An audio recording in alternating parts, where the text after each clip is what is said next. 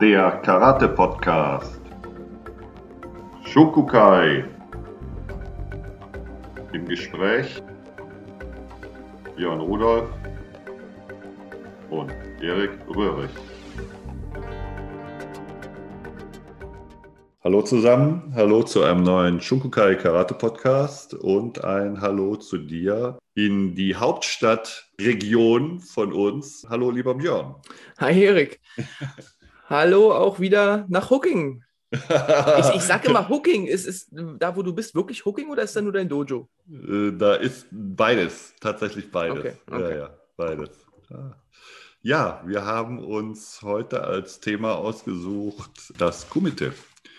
Und ähm, das ist so ein riesiges Thema, dass wir heute bleiben wollen bei eigentlich der, vielleicht so ein bisschen bei der Historie, wo kommt es her, wie ist es verknüpft mit unseren anderen Aktivitäten im Karate und weniger eingehen wollen auf das, was wir speziell als unser Komitee bezeichnen in der von Nishiyama Sensei geprägten Karatewelt.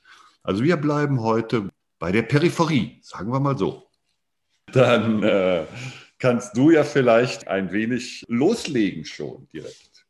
Wenn wir uns mit der Peripherie beschäftigen wollen, die Huhn- und Ei-Diskussion. Also was war, was war denn zuerst? Gab es erst hm. die Kata, gab es erst das Kumite?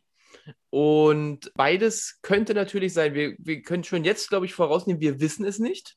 Und beide Ansätze sind durchaus möglich. Also wir können natürlich sagen, dass, wenn wir jetzt nochmal zur Kata kommen, dass in der Kata gesundheitliche Aspekte im Vordergrund standen, weil das in China ja zum Teil eben auch gemacht wird, dass man im Qigong äh, Bewegungen gemacht werden, die die, die die Gesundheit fördern. Oder mhm. wir überlegen, gab es denn eine konkrete Anwendungssituation? Weiß ich nicht, äh, vereinfacht gesagt, ah, der eine hat mir letztens auf den Kopf gehauen, wenn ich meinen Arm heben würde, dann trifft er den nicht mehr. Dann könnte ich sogar gegenschlagen. Ganz, mhm. ganz simpel gesagt. Und jetzt habe ich mehrere Ideen, was ich machen kann. Ich packe das in eine Form zusammen mhm. und um das anderen zu zeigen.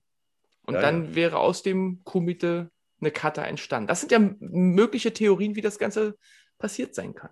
Wenn wir uns so ganz an die Ursprünge mal ranwagen, dass man, dass man versucht, das möglichst weit zurückzuführen. Also unser, unser japanisches Karate, so wie wir es praktizieren, das ist ja sehr stark vom Okinawanischen beeinflusst, aber auch da sagen wir, hat China eine große, einen großen Einfluss gehabt durch die Verknüpfung, durch die wirtschaftlichen, durch die Handlungsbeziehungen, die da entstanden haben zur damaligen Zeit. Und dann gehen wir noch einen Schritt weiter und sagen wir, in China ist, ist nicht weit äh, oder ist, ist beeinflusst worden von, von dem indischen Kontinent. Und da kann man dann vielleicht, vielleicht auch vermuten, dass die Einflüsse, äh, also dass die Einflüsse wirklich aus gesundheitlichen Aspekten entstanden sind. Das ist jetzt so eine Vermutung, dass wenn man sich gewisse Sachen anguckt, wie das Yoga, wo es einzelne Elemente gibt, die wir praktizieren. Und diese einzelnen Elemente können wir trotzdem zu Strukturen zusammenfügen, die uns dann was auch immer gesundheitlich bringen wollen. Und das wäre dann schon eine kleine Kata. Und diese, dieser Kata-Gedanke, der setzt sich dann über diese ganzen Bereiche fort, bis letztlich zu unserem Japanischen, weil wenn wir die Kihon-Kata sehen, die wir im Karate praktizieren, die hatten unter anderem natürlich auch den Einfluss, äh, Schulkindern ein bisschen mehr Fitness beizubringen. Und Fitness und Gesundheit ist jetzt nicht unbedingt dasselbe, aber geht ja zumindest Hand in Hand diese, diese Gesundheitsaspekt, den haben wir auf jeden Fall in den Kihon Kata gemeint. Nun wissen wir aber bei den Kion Kata, dass die tatsächlich die Jüngeren sind. Aber trotzdem natürlich eine mögliche Theorie. Ich habe irgendwann mal, jetzt kann ich es dir gar nicht sagen, wo ich das äh, gelesen habe, dass es Leute gibt, die auch diese indischen Ursprünge der ganzen Sache wiederum noch weiterführen mhm. und sagen, dass das entstanden ist aus den griechischen ähm, Ringen, dass man da Einflüsse dann sogar bis Indien getragen hat, dass es also dann wieder aus einer Anwendungssituation kam. Aber ich glaube, da müssen wir etwas sagen, wir wissen das einfach nee, nicht, wo genau nee, diese Sachen hergekommen sind. Also wir können natürlich sagen, ja, der Kampf, die Kampfkunst ist in Europa entstanden. Wir können sagen, die sind in, wir wissen es einfach nicht. Ne? Ja, ja, ganz genau. Vielleicht ist das auch so eine gewisse Hilflosigkeit, dass wir versuchen, einfach uns so einen Anker zu setzen, damit wir nicht komplett treiben und dann verorten wir das halt in Indien oder in Griechenland oder in Okinawa oder wo auch immer. Das sind halt von uns geworfene Anker, damit wir nicht komplett durch diese ähm, Strömung weggerissen werden, ja, in der wir uns befinden. Dennoch ist es ja so, dass diese Kihon-Kata, wenn wir die unter dem Gesundheitsaspekt sehen oder unter dem Aspekt vielleicht auch der Disziplinierung, ähm, ist der Kampf ja weit davon entfernt. Und wir stilisieren den ja nachher im Prinzip aus dieser Kata wieder heraus und lassen ihn zum Kampf werden oder zum Kumite, zum Handgemenge. Und das finde ich ist zum Beispiel auch so ein Ding, was ich bei diesen Kihon-Kata zum Beispiel ablehne, dass wir sagen, wir sprechen über Kumite, ja, das ist ja unser Thema heute. Und wenn wir dann versuchen, auf Kata zurückzuführen und dann auf Kihon-Kata zurückzuführen, das finde ich irgendwie einen falschen Aspekt, weil diese Kata für mich wirklich allein den, den Gedanken der Fitness transportieren und gar kein Kampfsystem beinhalten, sondern einfach nur ein Konglomerat von Bewegungsformen sind, die uns in Bewegung halten. Ende aus Mickey Mouse. Und jegliche Interpretation an Bunkai ist meiner Meinung nach fehl am Platz. Ja, dieses Thema schon mal so ein bisschen in unserem Cutter-Podcast eben auch äh, mit angeschnitten. Und da ist halt die Frage, wie definiere ich jetzt auch wieder das Bunkai? Ne? Ich kann natürlich sagen, ein Zuki wird auch in einer Kion-Cutter ein Zuki sein. Genau. Ne? Um, oder will ich ein durchgebautes Bunker machen? Du hattest das damals schon erwähnt, wenn wir uns die Hayan Shodan anschauen hm. und sagen, mit diesem offensichtlichen und dem nicht offensichtlichen, ja. wir haben das Argo-Uke dreimal nach vorne gehen macht man wirklich dreimal Arge-Uke nach vorne? Oder ist es genau. einfach eine, eine, Übung? Aber das sehen wir natürlich sogar in den höheren Cutter, also diesen Cutter, die wir eben nicht als Kihon-Cutter bezeichnen, dass mhm. man eine, eine, Kombination, eine Reihenfolge von Techniken in die eine Richtung macht und dann mhm. nochmal in die andere. Hm. Also wenn wir jetzt auf eine ganz strenge Anwendung einer kompletten Kata gehen, müsste man sagen, na, ich greife den einen an, besiege den vielleicht dann mit dieser, mit dieser Kombination und drehe mich um und der nächste wird genau darauf nochmal reinfallen, ist hm. natürlich auch ein bisschen unwahrscheinlich. Also ich glaube, dieser Wiederholungs-, Ertüchtigungs- und Trainingsaspekt wird sich in allen Kata wiederfinden. Hm. hm. Ja, das mag sein. Auch da, wie gesagt, das ist unser Blickwinkel. Meiner, meiner ganz konkret ist der Bunkai aus Kihon-Cutter rauszuziehen, mag ich nicht so gerne. Das eine oder andere Mal macht man es, wenn jemand fragt, ja, wo ist denn die Bewegung denn gedacht? Aber ich würde nicht so grob auf den Gedanken kommen, da wirklich Bunkai rauszumachen, ja, was wir in, in, bei uns haben. Da würde ich dann wirklich versuchen, eher das Kampfsystem, was in höheren Cutter zu finden ist, in das Kumite einfließen zu lassen. Oder aber andersrum. Wie gesagt, ein kleiner Dicker, der sehr stabil seine Techniken gestanden hat, vielleicht auch viel mit Hebeln gearbeitet hat, vielleicht auch viel mit kurzen Zucki gearbeitet hat. Der hat eine Kata daraus entwickelt. Das war halt seine Handschrift, die hat sich darin abgebildet. Ein anderer, eher ein Leptosom oder jemand, der, was weiß ich, aus seinem Bekanntenkreis immer jemand hatte, der mit der Route gehauen hat, der versucht mit ganz anderen Mitteln sein, seine Kumite-Erfahrung in die Kata zu transportieren. Und da haben wir das Komitee dann in der Kata wieder und können dann aus der Kata auch versuchen, wieder was herauszulesen. Hm, wie dem auch sei, es ist Kaffeesatz. Trotzdem müssen wir ja sagen, alles, was wir hier heute machen, ist uns über die Kata transportiert worden. Das dürfen wir ja nicht vergessen. Also, dass wir das über stimmt. Kion und Kumite sprechen, ja. passiert ja alles erst um den Zweiten Weltkrieg herum. Vielleicht ein bisschen früher, vielleicht ein bisschen später zum Teil. Hm. Aber alles, was wir heute wissen und machen, kommt natürlich zum Teil aus Kata. Wir wissen, wir haben auch die Sportwissenschaften mit einbezogen, aber wir leiten ab. Wie du das sagst, man leitet sich bestimmte Sachen ab. Wir können ja Kata auch, macht man ja auch gerne mal in so Familien einordnen, dass wir sagen, Jitte oder mhm. Jute, wie sie auch genannt wird, und Gion gehören mehr zusammen als, mhm. als mit einer MP zum Beispiel. Hangitz und MP, genau. Ja, ja, genau. Und dann können wir das ja wieder als Angebot sehen. Ne? Wenn wir da diese verschiedenen kodierten Kampfsysteme haben, die du nennst, suchen wir uns das aus, was für uns am besten passt. Also ich überlege gerade, es gibt dieses Buch von Funakoshi Gishin über sein Karate Mein Leben. Und ich habe das jetzt nicht komplett durchgelesen, also wirklich nicht, äh, aber so ein paar Auszüge daraus sind mir präsent. Und bei, bei ihm sagt er ja auch, dass das Komitee eher zweitrangig oder deutlich zweitrangig ist. Ja, also für ihn scheint die Kata die, die entscheidende Angelegenheit in diesem Spiel zu sein.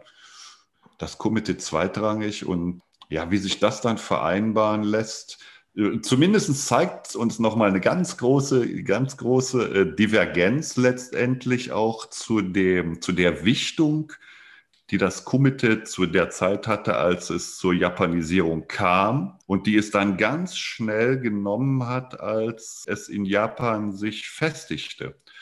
Und das ist ja auch ein Punkt, auf den wir nochmal hinweisen, dass über die Japan Karate Association, also die japanische Karate-Vereinigung, die ja gegründet worden ist von Nakayama, Nishiyama und den dritten habe ich jetzt leider gar nicht mehr, da die Kumite, da die ersten Kumite-Regeln, so wie sie für uns zu verwenden sind, auch heute noch im Wettkampf zum Teil verwendet werden, von Nishiyama Sensei formuliert worden sind. Also die ersten formulierten Kumite-Regeln, die ersten Wettkampf-Kumite-Regeln, muss man jetzt noch sagen, ja, sind in der JKA-Zeit von Nishiyama Sensei zu Papier gebracht worden und haben dazu geführt, dass diese Vergleichskämpfe überhaupt durchgeführt werden konnten, ja, weil es eben eine Formulierung dafür gab. Und jetzt muss man noch mal sagen, ähm, das finde ich auch ganz wichtig, dass ja auch, das ist natürlich nur Hörensagen, aber wir waren ja nicht dabei, dass Funakoshi sich wohl ausdrücklich gegen diesen JKA-Gedanken des, des stärkeren oder exzessiven Komitee gewendet hat und hat gesagt, da werde ich halt nicht dabei sein. Und auch diese, diese Geschichten, die zumindest äh, vielfach äh, niedergeschrieben sind, dass Funakoshi wohl mit der JKA mal als Vorsitzender, mir, mir sind sie so nicht bekannt. Nishiyama Sensei hat auch eher das Gegenteil gesagt. Er hat gesagt, er fand das nie gut, ja, und hat sich auch wirklich immer ausdrücklich gegen die JKA in, diesem, in dieser Form ausgesprochen und hat gesagt, da werde ich nie der Vorsitzende sein. Ähm, also dieses große Stellen gegen das Komitee von Funakoshis Seite. Und der hat ja sich dann auch dieser ganze äh, Shotokan-Geschichte, die da entstanden ist, da gab es ja noch das Shotokai, soweit ich weiß. Ja, und soweit ich weiß, Egami ist, glaube ich, da der äh, entscheidende Herr gewesen und auch ein Schüler von Funakoshi. Und dem, dem hat sich Funakoshi auch als Vorsitzender angeschlossen. Und da war das Kumite in dieser exzessiven Form, so wie wir es heute im Wettkampf kennen, nicht vertreten.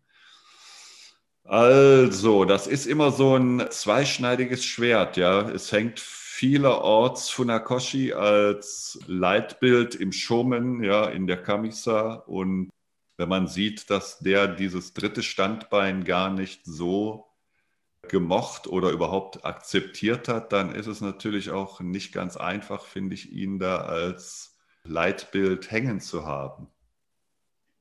Es gibt ja nach wie vor auch noch Karate-Stile und, und Vereine, die auch kein Kumite machen, die eben sagen, wenn ich kämpfe, dann mache ich das auf Leben und Tod, wie es vielleicht hm. auch mal eine, eine, Idee war. Und das kann ich äh, mit dem Sportlichen auch nicht vereinen denn das wäre zu gefährlich. Ne? Auch diese Ansichten und Einstellungen gibt es ja immer noch. Ich habe mich auch immer gefragt, wo du diese Karate-Welten angesprochen hast, in der kein, ich glaube sogar noch nicht mal als Partnertraining praktiziert wird, bin ich jetzt aber gar nicht so ganz sicher, zumindest aber kein Wettkampf oder kein Komitee ich habe den Eindruck, für mich zumindest immer, dass da was fehlt. Das hatte ich ja auch schon in vergangenen Podcasts gesagt, dass ich glaube, diese Karate-Dreifaltigkeit, ja, Kata, Kihon, Kumite, die hat für mich Bestand und ergänzt sich auch unbedingt gegenseitig. Und wenn wir nur Kata praktizieren und nie den Sinn dahinter suchen, wenn er denn wirklich im Kumite lag, ja, und vielleicht sehen ja andere Karateka, gar kein Komitee-Sinn dahinter, gar kein Zweikampf, sondern wirklich einen rein gesundheitlichen Aspekt. Ja, dann, dann kann man natürlich auch nicht zum Zweikampf kommen, wenn das ein rein gesundheitlicher Aspekt ist. Ja. Aber dann, das würde mich natürlich wirklich brennend interessieren, wenn diese Stilrichtungen dann, dann müssten die einen irre tollen Fundus haben, um die Kata richtig beseelen zu können. Das würde mich schon riesig interessieren. Wenn da jemand aus unserer Hörer schafft, äh, Infos hat, ob die Kata da ein, ein Quell an neuer zusätzlicher Inspiration sein kann, das wäre ich sehr, sehr dankbar für. Also wenn da diese Verlinkung nicht automatisch so zum Komitee gehen würde, wie es bei mir im Kopf passiert, ja, her damit. Also kann ich äh, für mich noch gar nicht nachfinden, nachvollziehen, weil ich glaube, diese Verlinkung genauso habe wie du. Mhm. Aber es mag, mag, ja sein, dass das so, so gedacht ist. Ne? Es kann natürlich aber auch genau aus einem anderen Grunde kein, kein Partnertraining gemacht werden, eben dass man sagt, man hat zwar diese Verlinkung zum, sagen wir mal, Selbstverteidigungsaspekt, mhm. aber jede Begegnung führt immer zum Tode des einen. Hm, okay. Ja, und wir hm. dann, so, so habe ich das immer wahrgenommen, aber auch da, wie gesagt, mag das überhaupt nicht, anderen ihre Auffassung zu erklären. Hm, nee. Weil nee. ich es auch nicht mag, wenn mir einer meine Auffassung erklären will. Da reden wir alle ja wieder mal wie Blinde von der Farbe und. Ja. Deswegen wäre es ganz, wäre es tatsächlich ganz schön, einen Eindruck von jemandem zu haben, dessen Welt eben seine Farben hat und nicht meine. Ja, und wenn wir jetzt dann nochmal auf das Komitee ist ja, ist ja unser, unsere Linie, der wir heute folgen wollen.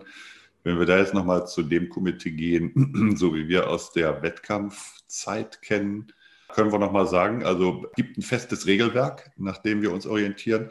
Und das Schöne ist halt, dass dieses Regelwerk sich auch widerspiegelt in dem Regelwerk für Kata. Das finde ich schon mal einen ganz, ganz wichtigen Punkt. Da weiß ich auch nicht, wie es bei anderen ähm, Stilrichtungen oder Disziplinen gemacht wird.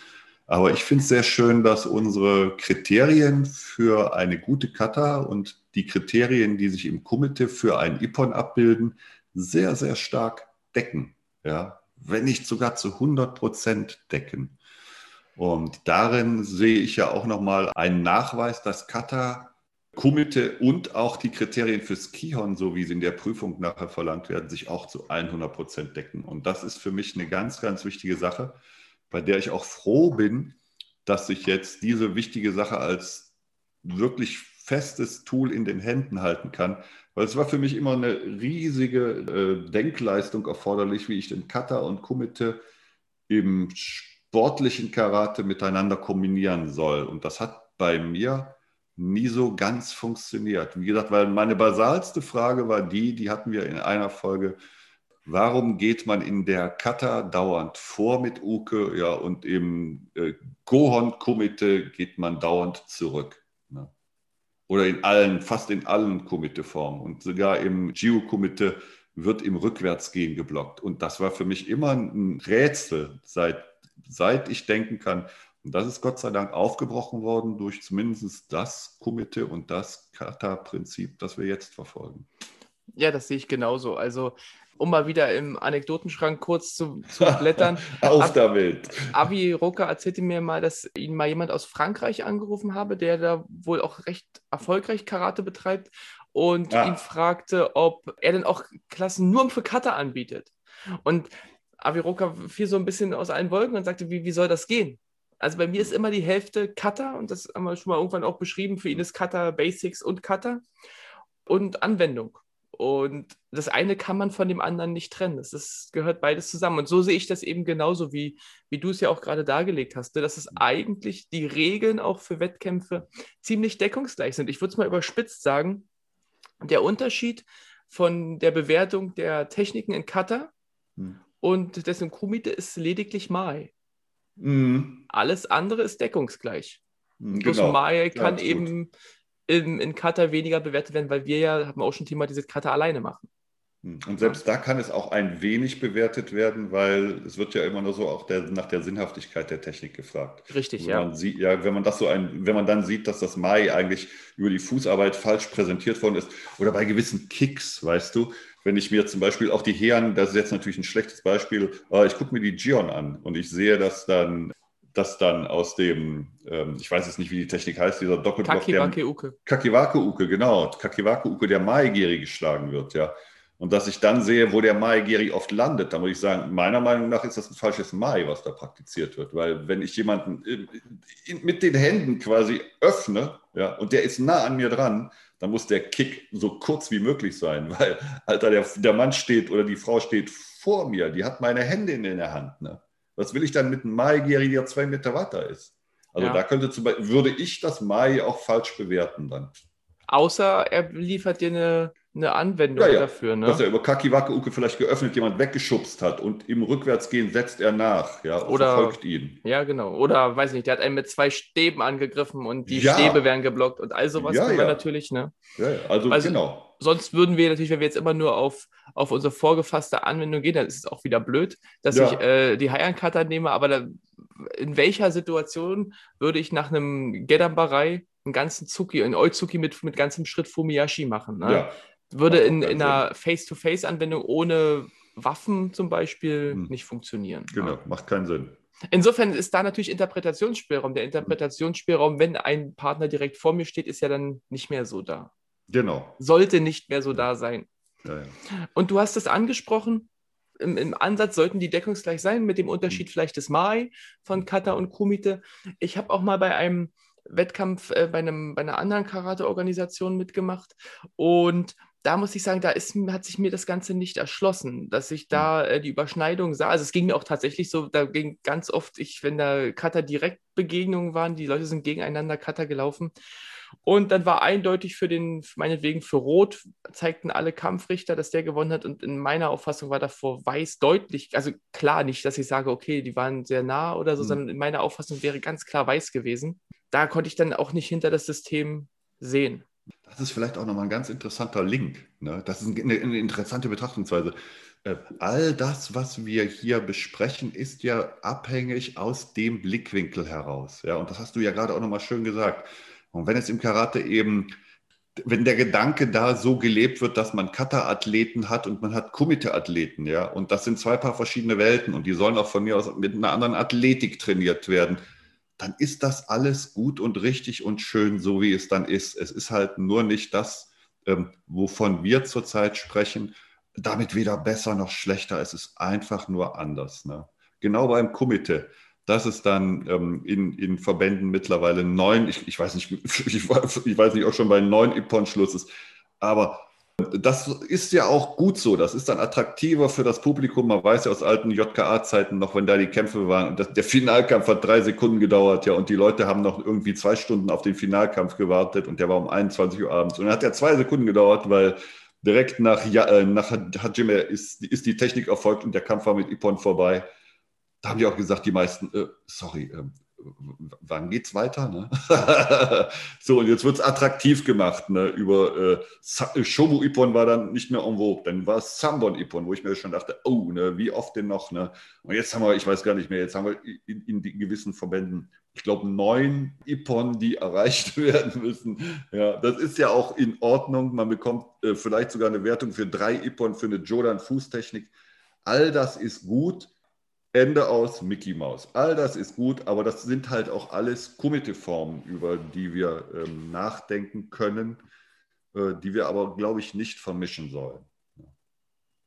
Ja, mir, mir fällt gerade noch eine andere Sache ein und zwar im Wettkampf haben wir Kata und Kumite nebeneinander und könnten jetzt sagen, wir haben gar keine Gewichtung. Aber wenn wir genau drüber nachdenken, ist bei uns doch eine Gewichtung da. Mhm. Und zwar, ähm, eine meiner Lieblingsdisziplinen in, in der Wettkampfzeit war Fukugo. Mhm.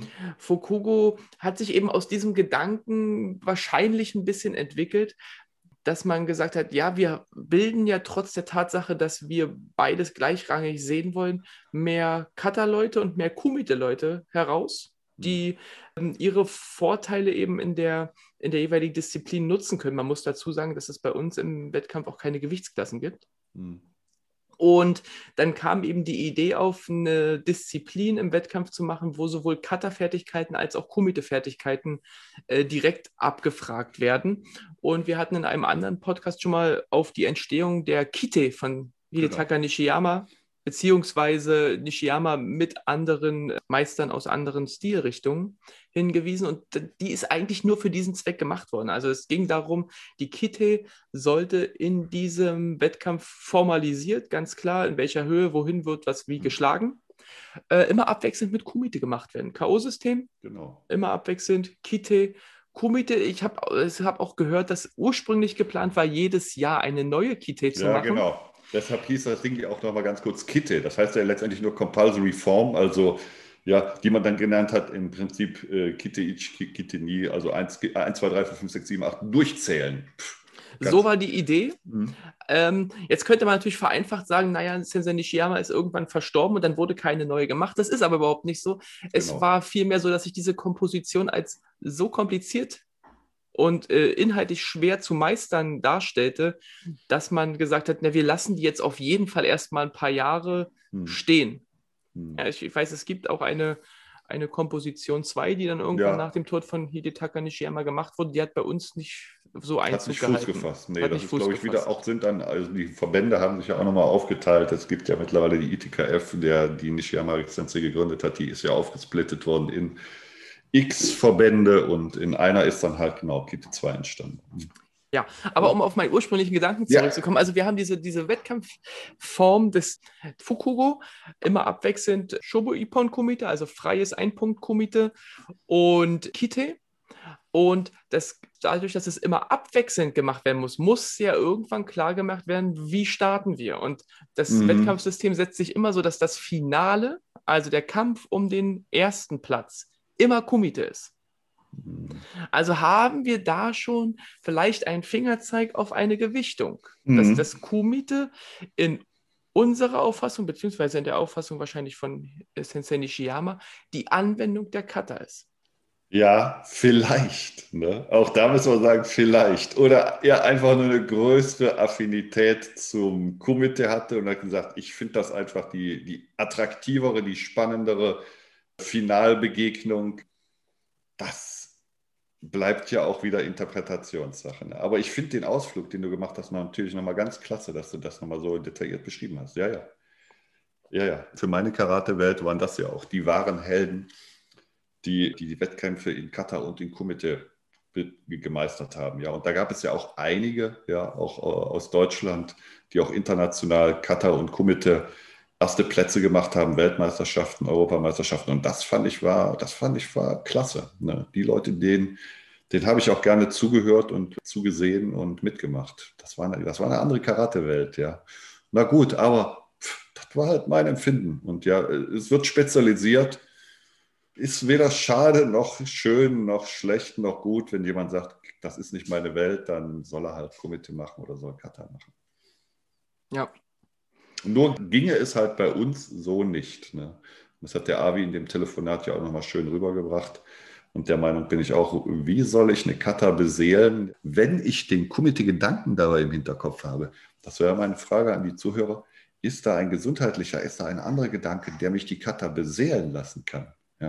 Das wäre natürlich hervorragend. Dann rüber mit diesen Gedanken. Gut, Erik.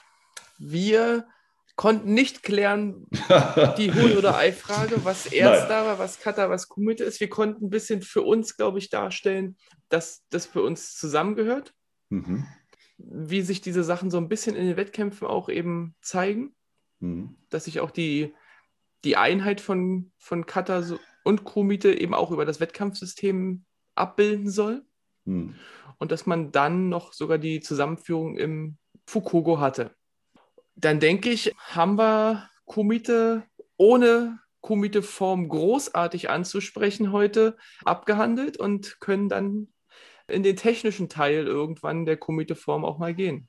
Ja, das wäre doch auch interessant, ja dass wir dann auch ein bisschen konkreter werden können, weil wir dann ja auch über Sachen reden, die für uns real existieren. Ja. Äh, dann konfrontieren wir euch halt wirklich mit der realen Karate-Welt von uns und werdet da ja dann hören, wenn ihr noch dabei seid. Gut. Okay. Dann soll es das für heute gewesen sein. Genau, so machen wir es. Ein Punkt, einen fetten. Bis zur nächsten Woche, Björn. Bleib du gesund. Ich freue mich, dich wiederzusehen und wieder zu hören.